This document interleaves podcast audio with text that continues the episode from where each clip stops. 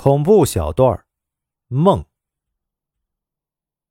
响马住在郊区的飞天花园，小区以北十五公里，有个地方叫三不管，那里是枪毙死囚的法场。平时啊，没有人敢涉足那个地方，而且由于血的滋润，那地方的草出奇的新鲜茂密。一天。小马做了个古怪的梦，他梦见自己半夜爬起来摸黑穿衣服。第二个扣眼好像出了什么问题，他费了好大的劲儿才系上。接着他到镜子前照了照，还梳了几下头。最后他出门来到停车场，静静地坐在了自己的宝来车里。不一会儿，一辆黑色轿车出现了。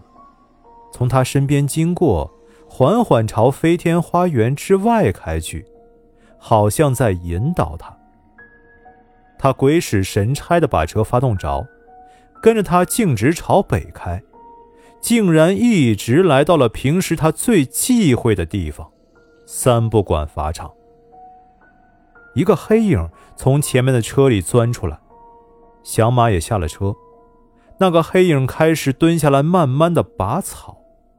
拔一会儿，就起身看看他，他也跟着蹲下来，一下下拔草。在梦中，什么事都可能发生，响马没有太在意。可是，一个半月后，他又做了一次这个梦，还是那辆黑车带路，最后来到那个阴森的法场。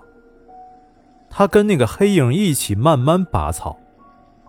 醒来之后，响马就越想越不对头。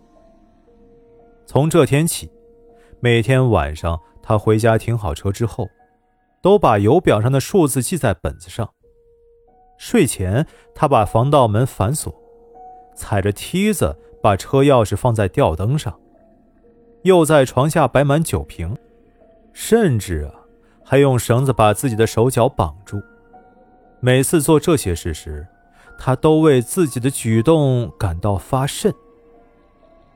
又过了两个月，这天夜里，小马又做那个可怕的梦了，情节一模一样。